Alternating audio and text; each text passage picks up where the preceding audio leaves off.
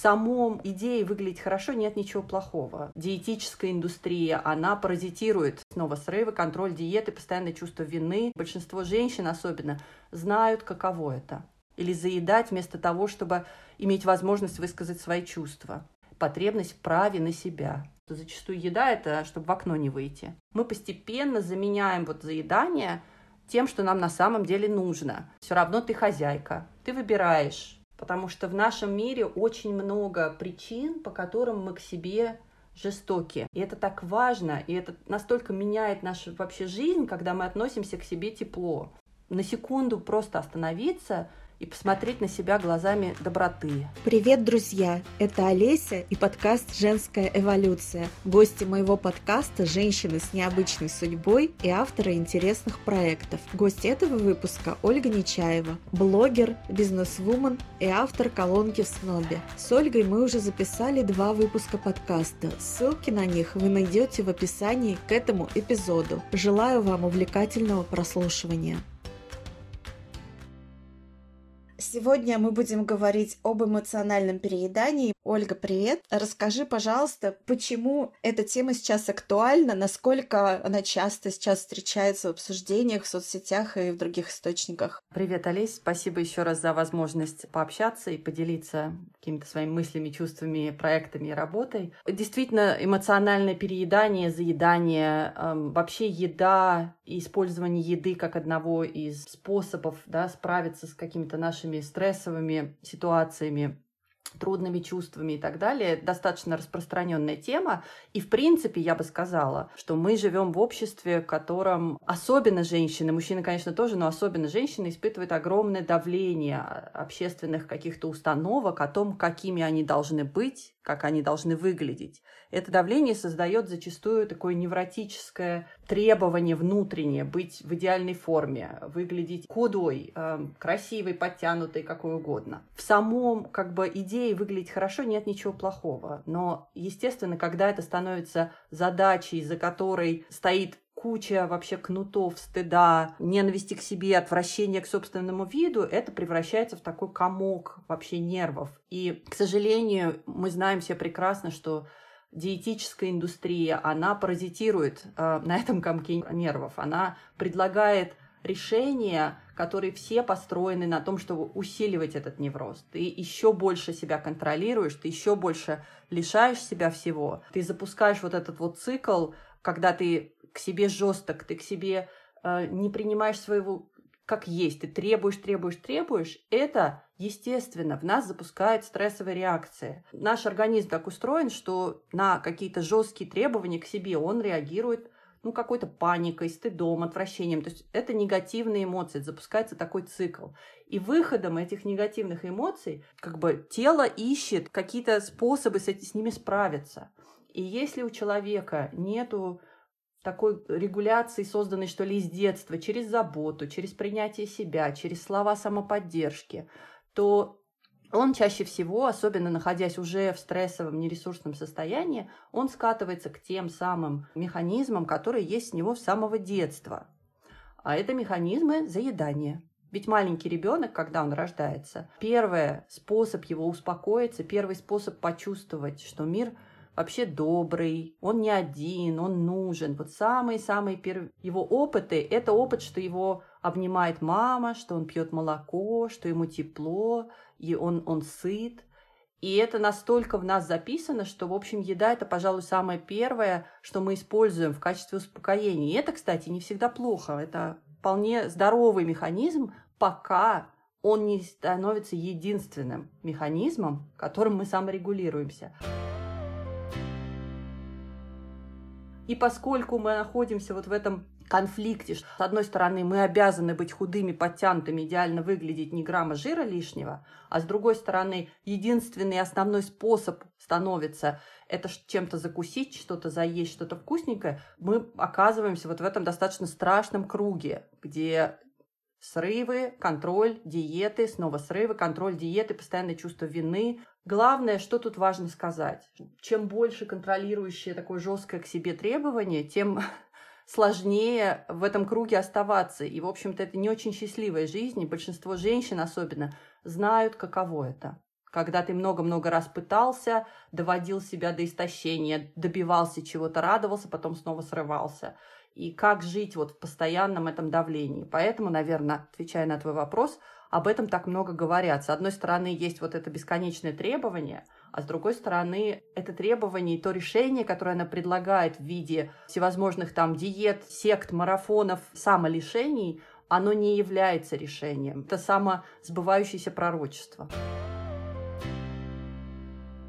Хотела бы тебя спросить, а в чем опасность эмоционального переедания? Какие последствия могут быть?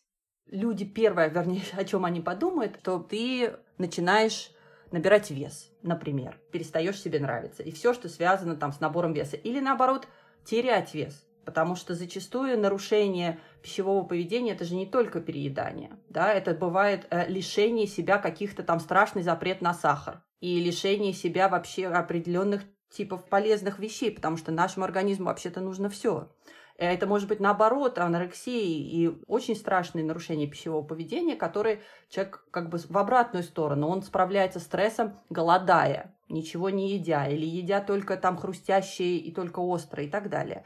То есть это опасно, конечно, для здоровья. Но еще это опасно вот чем. Дело в том, что в нас, во всех, есть так называемые базовые эмоциональные потребности. А, разные психологи используют там для них разные градации, качества и так далее. Кто-то говорит, что их 4, кто-то 3, кто-то 5. Мы оперируем в том, чем я занимаюсь, мы оперируем а, концепции Джеффри Янга, в которой обозначает пять эмоциональных потребностей. У Маслоу, все об этом, наверное, еще больше слышали, тоже э, эти потребности обозначены. Они базовые. Они такие же базовые, как потребность спать, как потребность есть, как потребность пить. То есть мы не можем взять и решить волевым усилием, что мы не нуждаемся в одной из этих эмоциональных потребностей. Какие они эти пять? Первое – это потребность в близости, в привязанности, в безопасной привязанности. Это потребность иметь близких людей и быть с ними в безопасных для нас, наполняющих отношениях. Мы не можем себе сказать, что нам это не надо. Вторая – это потребность в автономии как раз обратное. Это потребность чувствовать себя самостоятельным, компетентным, независимым. Когда мы находимся в постоянной неуверенности, зависимости, вот этой сжатости, что я не знаю, кто я, смогу ли я выжить, эта потребность фрустрирована, нарушена, и нам плохо. Мы не можем как бы ее игнорировать. Третье – это потребность в спонтанности, в возможности, в свободе, в возможности действовать, потому что там захотелось просто что-то делать. Она очень базовая, она есть у всех животных, а, она выражается в игре, в легкости, вот в этом ощущении свободы. Четвертая потребность – это потребность в границах, возможности саморегулироваться. Нам очень страшно и плохо, когда нас несет, когда мы попадаем в зависимости, когда мы не можем остановить себя от влияния других. Это как раз потребность в границах, возможность остановить себя, отрегулировать себя самому. И пятая важная потребность – это потребность выражать себя, свои эмоции, свои желания, свои чувства, говорить «я этого хочу, а вот этого не хочу, я сейчас так чувствую», иметь право это произнести вовне. И вот эти пять базовых потребностей, когда они как бы не удовлетворяются, мы их ощущаем даже на уровне тела как голод. То, что мы сейчас сделали, один из наших проектов между мной и моим партнером по философии Марией Скрябиной, которая является достаточно давно работающим специалистом по расстройствам пищевого поведения. Она врач-психиатр, она там, международные исследования поэтому э, проводила, публиковала результаты о том, что наш эмоциональный голод, так называемый, а именно неудовлетворенные базовые потребности на уровне эмоций, они ощущаются, мы их можем интерпретировать как голод и заедать вместо того, чтобы нуждаться в близком человеке, или заедать вместо того, чтобы иметь возможность высказать свои чувства, или заедать вместо того, чтобы иметь возможность чувствовать смелость, вообще проявляться и быть собой. Вот в этом главная опасность, что они остаются неудовлетворенными. Мы вроде их кормим себя, но мы кормим себя совсем не тем, что нам нужно. А наша настоящая потребность остается такой же, как бы голодной. Как распознать, какая именно потребность или какие потребности остались неудовлетворенными, чтобы удовлетворить их, таким образом избавиться от эмоционального переедания? Вот это самая большой, э, большая как бы и сложная, наверное, задача, потому что такое понимание себя предполагает достаточно развитое знание, что ли, себя, осознанность. Мы это называем эмоциональный интеллект, понимание что я чувствую, мои эмоции. Вот та программа, которую мы сделали, мы ее называем бот-курс, то есть это, а, по сути, курс выращивания отношений с едой, эмоционального интеллекта, но он сделан в виде телеграм-бот-программы, в которой очень много чего зашито, написано и так далее. Она длится 30 дней. Она делает именно это. Вот так вот просто сразу, если ты не занимался этим долго-долго-долго, наверное, будет сложно определить. Иногда мы можем, иногда нет. То, чем занимается, например, наш бот-курс, это он каждый день с помощью определенных инструментов, у нас там есть задания, упражнения, анализатор, мы постепенно-постепенно сначала а, раскапываем, обнаруживаем свои эмоции, и потом через анализ этих эмоций доходим до потребностей. Я могу показать пример, как это выглядит в реальности, да, вот в живом мире. Что если я прибежала, например, я не знаю, с работы и поймал себя на том, что я еще даже там, не знаю, рук не помыла, не села, ничего не сделала, я уже стою перед холодильником и что-то трескаю, например. Я быстро-быстро налила себе вина, выкатила там весь сыр, колбасу, села и сижу, ем. И вот в этот момент, если я остановлюсь на секунду, я постараюсь поймать, а что я сейчас вообще чувствую? И начнем мы всегда с внешних вот этих ощущений чувств. Я обнаружу, что у меня, допустим, жарко в груди, у меня возбужденное состояние, или у меня, наоборот, подавленное, грустное состояние. Мне только что, допустим, позвонил молодой человек и сказал, что он там не хочет со мной расстаться. У меня все упало внутри, мне очень грустно, уязвимо. Вот наш бот помогает, учит, учит определять вот эти первичные эмоции, э, уязвимые эмоции, ассертивные, горячие они, холодные, какие они, чтобы мы научились их узнавать, чтобы они для нас стали понятны диагностически, да, что такое с нами со мной сейчас происходит. Вот у меня сейчас возбуждение, или у меня сейчас наоборот подавленность, или у меня чувство одиночества. От них мы идем дальше. Когда мы их научаемся узнавать, мы уже, окей, а что я тогда сейчас чувствую? Что это вообще пошла за мысль? И тут вот мы начинаем открывать поток наших мыслей, через которых мы понимаем, что вообще происходит. Ой, меня уволят, какую же глупость я сегодня сделала, черт, зачем я это сказала вообще и так далее. Это одно. Или я никому не нужна, вот так всегда со мной случается, ну что ж такое, неужели я не могу встретить человека, который по-настоящему меня полюбит? То есть мы откапываем те мысли, которые вызывают эти эмоции. Обычно там идет какой-то поток. И вот через эти мысли, вот, например, то, что делает наш бот, он предлагает, он, он говорит, вот ты сейчас чувствуешь, допустим, обиду, а она больше вот такая, она больше про то, что тебе кажется, что ты никому не нужна, или она больше про то, что никто не понимает твои чувства. Или она больше про то, что у тебя есть близкие, но на самом деле они не близкие. Или про то, что тебе хочется, чтобы тебя обняли, вообще просто молча посидели. Или тебе хочется выговориться и донести.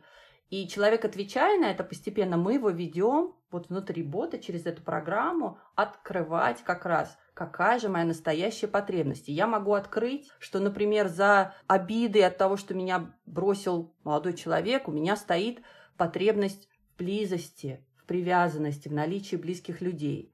А за злостью, которую у меня я с работы принесла и которую я заела, запила, стоит на самом деле невозможность вообще отдохнуть, что это может быть единственное время. Я такая злая, потому что у меня за все дни я не могла сесть ни разу, а дома дети, и пятый, и десятый. И вот это единственное время, когда я вообще никого нету, и я могу себе позволить сесть и всласть побыть с собой.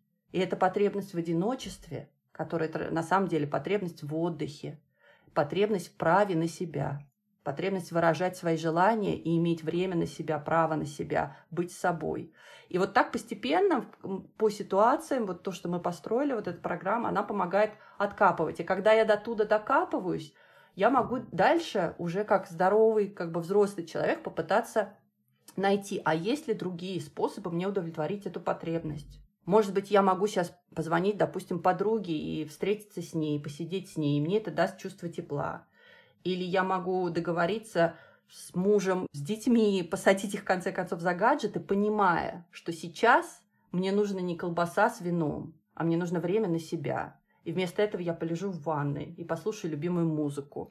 Или договорюсь, что в субботу вот потерплю, а в субботу я выйду и пойду потусуюсь с подружками, а не буду очередной раз заниматься семьей. То есть когда мы откапываем потребности, мы дальше, и бот, кстати, вот наш тоже помогает это делать, он начинает предлагать, как еще их можно удовлетворить. И часто мы постепенно заменяем вот заедание тем, что нам на самом деле нужно.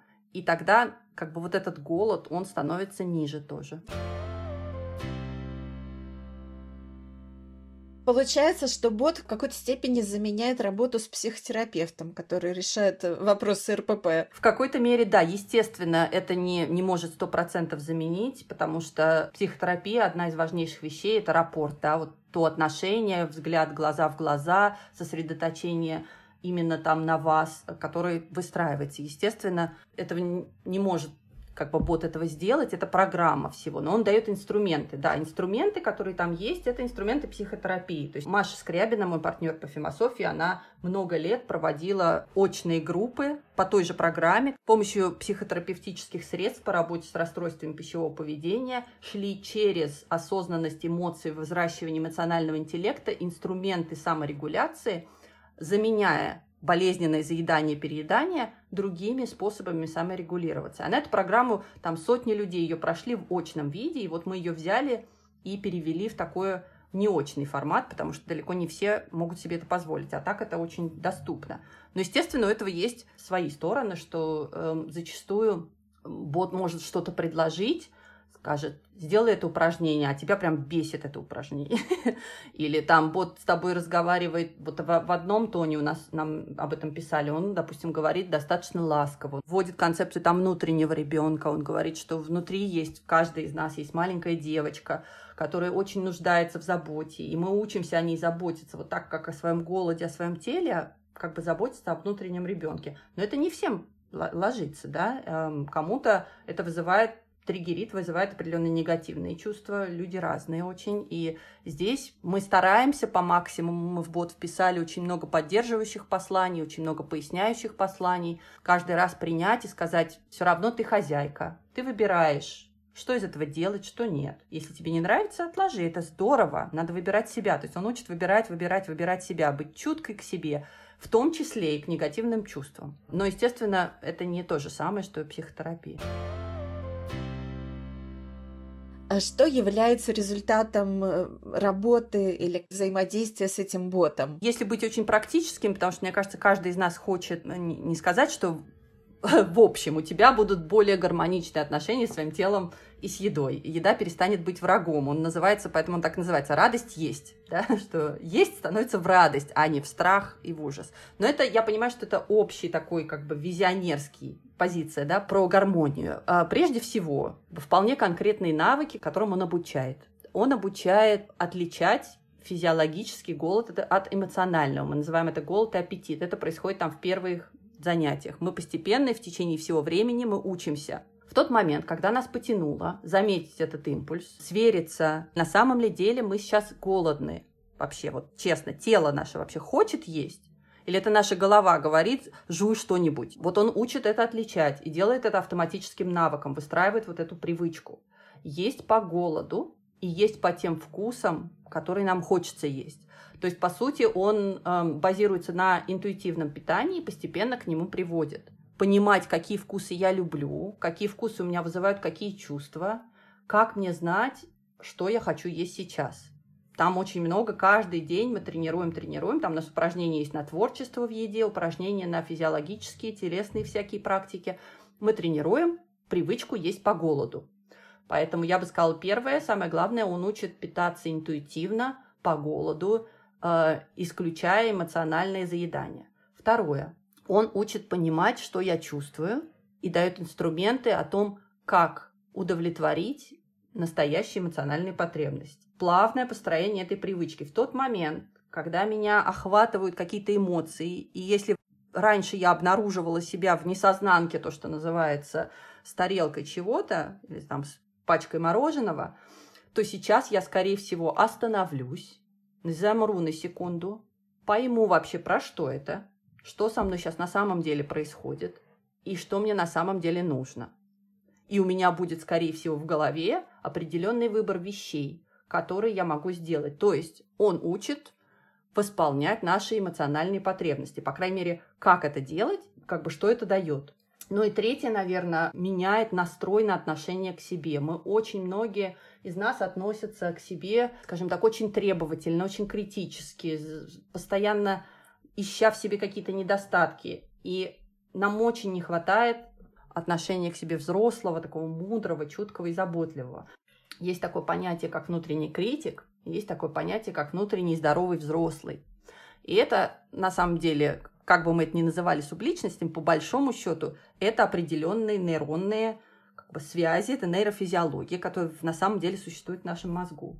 Если у нас вот это здоровое взрослое отношение к себе, это отношение заботы, самоподдержки, саморегуляции, такое спокойное и мудрое, если оно не очень развито, то на его место по умолчанию будет сидеть внутренний критик, который управляет в основном кнутом. Какая ты не такая, давай-ка делай, хватит сидеть и так далее. У нас, кстати, там есть целый день, который мы посвящаем внутреннему критику внутри этой программы, и он настолько был популярен и настолько как бы отозвался людям, что мы сейчас сделали целый отдельный бот, который прям против критика. Он занимается, этой игра, бот-игра, другой продукт наш, называется Заебот, извините. Отличное название. Он не про еду, он просто про работу с внутренним критиком, постепенная замена внутреннего критика на здоровое взрослое отношение к себе. Но возвращаясь, третье, чему он учит, он меняет, на самом деле, отношения с собой к отношениям большей чуткости и большей заботы о себе. Потому что именно так, на самом деле, ну, взрослые разумные люди, по идее, стоит к себе относиться. Не, не третировать себя, не гнобить себя, а заботиться о себе, ведь мы у себя одни. Очень классная тема про заебот, извините. Но, наверное, стоит об этом еще отдельный подкаст записать. Сейчас хочу еще немножко поговорить про бот, э, который решает проблемы эмоционального переедания. Как это по времени? Сколько времени вообще требуется для взаимодействия с ним в течение дня, например? Насколько времени дается доступ к нему? Вот расскажи, пожалуйста, вот эти вещи. Эм, доступ там навсегда программа построена так, что в ней записано, мы это даже не называем 30 дней, а 30 шагов. Но по идее это 30 дней, но так может случиться, что люди на каждом дне могут захотеть провести там 3 дня. То есть это нет такой гонки, а, что это нужно делать раз в день и так далее. В принципе, он устроен так, что каждое утро тебе приходит сообщение о том, что вот сегодняшнее мы сконцентрируемся на том-то, том-то. Какая-то теория. Там может быть небольшое видео двух-трехминутное, что-то почитать, эм, какие-то вводные данные. Как бы это занимает, наверное, 5 минут в день. То есть если говорить о времени, то ты с утра, в идеале с утра или там где-то днем открываешь и смотришь, окей, что там у нас сейчас, что у нас сегодня? Ага, сегодня мы работаем с аппетитом. Ага, сегодня мы работаем с ассертивными эмоциями. Ага, сегодня мы работаем с концепцией уязвимого ребенка. То есть там как бы каждый день новая тема, 30 тем таких. С утра он же говорит, что сегодня вот там есть упражнение такое-то, а, есть вот творческое задание такое-то, и э, есть анализатор. Это три наших основных части. Упражнения и творческое задание, они все абсолютно по желанию. Какие-то из них совсем коротенькие. Что-нибудь нужно разобрать, нарисовать, придумать, подумать, э, ответить на вопросы. Могут занять еще пять минут. Какие-то из них могут казаться длинными. Ну, например, там в самом начале у нас есть пара заданий, там разобрать продукты в холодильнике, посмотреть, каких вкусов там не хватает. У нас как бы пищевая часть очень быстро заканчивается, но в начале есть такие более длинные задания. Но они все по желанию. То есть вполне можно это не сделать не сегодня, сделать потом или не делать вообще. Очень важно выбирать то, что нравится. А третья часть такая важная – это анализатор, который усложняется. Анализатор – это такой инструмент. Ты в него заходишь отвечаешь на вопросы. Ты что сейчас чувствуешь? Голод. Он какой? Ну, такой вот. Где он, где ты его чувствуешь? Там-то, там-то или там-то? Там-то. А мысли какие? А мысли вот такие. То есть к концу он становится достаточно длинный и проводит тебя всем путем до твоих потребностей и идей, как их можно заменить. В начале, поскольку мы идем очень постепенно, он сначала просто тренирует узнавание голода. В нем бывают какие-то тесты и так далее. Я бы сказала, в среднем это от 5 до 15 минут в день. Ну, конечно, есть какие-то задания, которые могут занять и час, но они не обязательны. И сколько стоит сейчас на данный момент этот бот? Он стоит 29 евро. У нас еще есть также группа «Философия», «Бережно о сложном». Это группа в Фейсбуке. Я всех туда всегда приглашаю, она очень бережная. Там можно обсудить очень интимные, сложные вообще вещи. В принципе, она это закрытая женская группа, где мы обсуждаем все.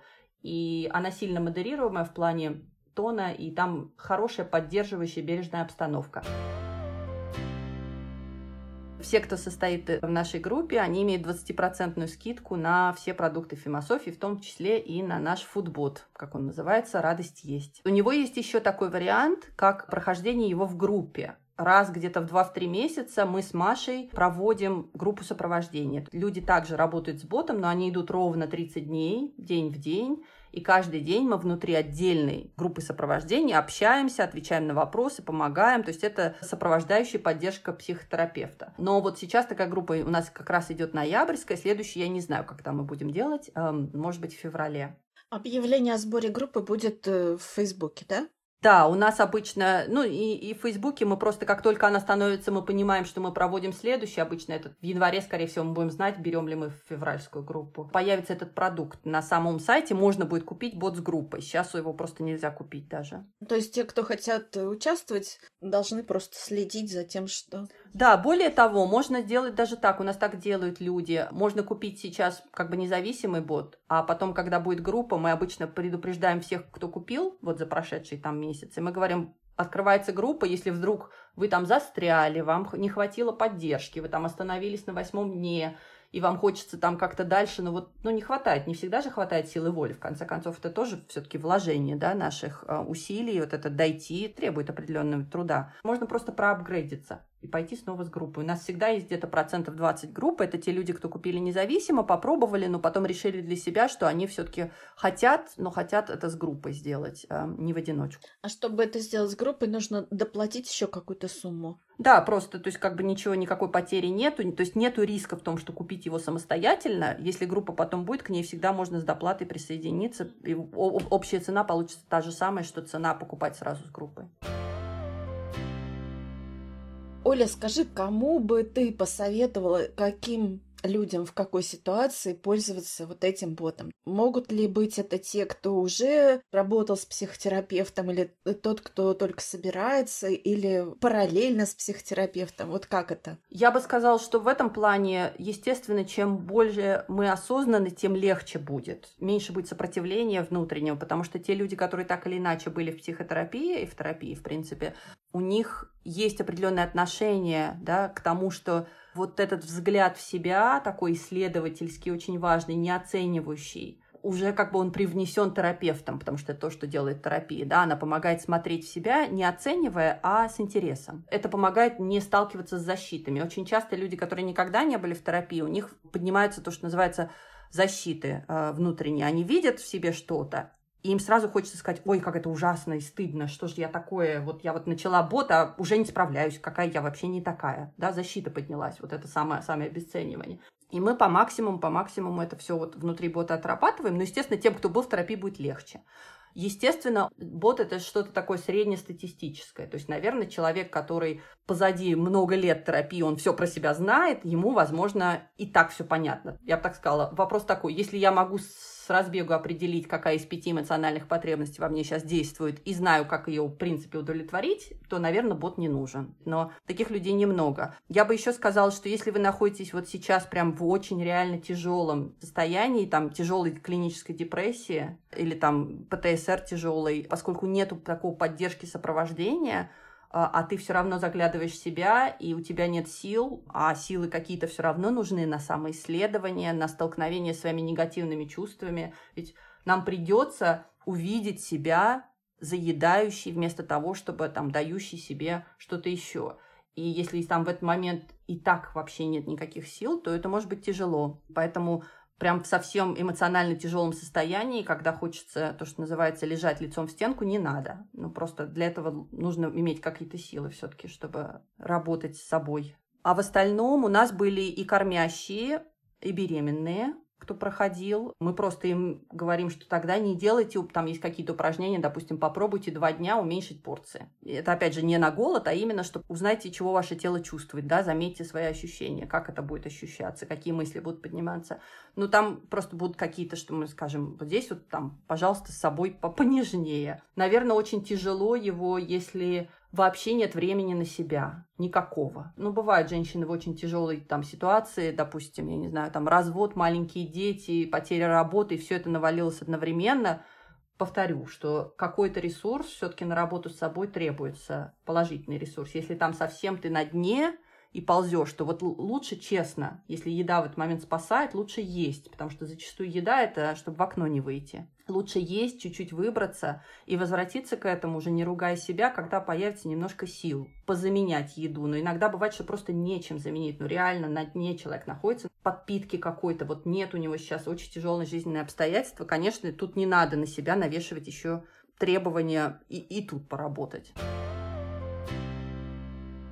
Тогда э, что мы предложим нашим слушателям? Мы дадим ссылку на твою группу Фимософия в Фейсбуке, чтобы они могли использовать скидку. И там уже внутри Фейсбука они найдут ссылку на ботов, нет, у нас самое основное – это сайт философия.ком. Это гораздо проще найти. Оттуда есть выход на все. Философия.ком, там среди психологических продуктов он есть. Так и называется «Фудбот. Радость есть». Там же есть ссылка на Facebook-группу. Прямо на главной странице показано, как найти нашу Facebook-группу, как туда присоединиться. Там написано в объявлении Facebook-группе и про код на скидку, если нужно получить этот купон на скидку. Ну или можно просто, можно не вступать в Facebook-группу. Более того, я упомяну, что у нас есть также и мужская версия. Мы по просьбам написали а, более того, мы делали тестирование с мужской группой, делали прям эфиры с, там, с одним из наших тестировщиков, Данил, который вообще он военный шотландской армии, и он проходил вот этот бот. Э, очень здорово. То есть у нас есть и мужская версия, если хочется это подарить. То есть э, мы ссылку на фимософия.ком дадим в описании к этому выпуску. Что еще хочется добавить в завершении нашего разговора? Я всегда это повторяю со всех сторон, донести лишний раз, это никогда не бывает лишним, донести вот эту идею бережного и чуткого отношения к себе. Потому что в нашем мире очень много причин, по которым мы к себе жестокие, жестокие, требовательные, наказующие и так далее. Есть от нас много требует общество, от нас требует жизнь, у нас дети, которых, которым мы должны. Есть куча вещей, которым мы должны, должны по кругу.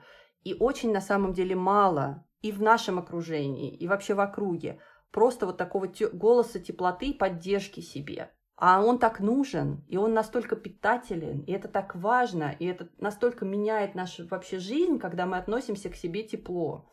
И здесь мне хочется как бы лишний раз повторить, как товарищи женщины, давайте к себе, пожалуйста, ну стараться, где мы можем, терпимее, нежнее к себе, к окружающим, вот давать вот эти минутки тепла, принимать себя, не ругать себя, вот мягче к себе, мягче к себе, потому что тот эффект, который оказывает вот это бережное отношение, мы его, все продукты, что мы делаем, а не про это. Про обучение, быть к себе добрее, быть к себе мягче. Оно на самом деле нас воскрешает, оно как раз дает силы, оно не делает нас тряпками, которые покатятся вниз, а наоборот дает силы, растит крылья. Поэтому мне вот, не знаю, если получится, через голос хочется донести до каждой. На секунду просто остановиться и посмотреть на себя глазами доброты и тепла. Вот как это важно. Оля, спасибо тебе за то, что ты делаешь, за то, что ты выделила время на нашу с тобой беседу, провела это время со мной. Мне было очень приятно с тобой рядом находиться. я надеюсь, что тебе удалось передать вот эту атмосферу тепла, которая есть и в твоей группе в Фейсбуке, и во всем том, что ты делаешь вообще. Это везде абсолютно видно. Поэтому хотелось бы, чтобы больше людей об этом узнало, чтобы больше нашли отклик своим каким-то проблемам, задачам. Нашли, может быть, помощь в том, что ты делаешь. Спасибо тебе за это.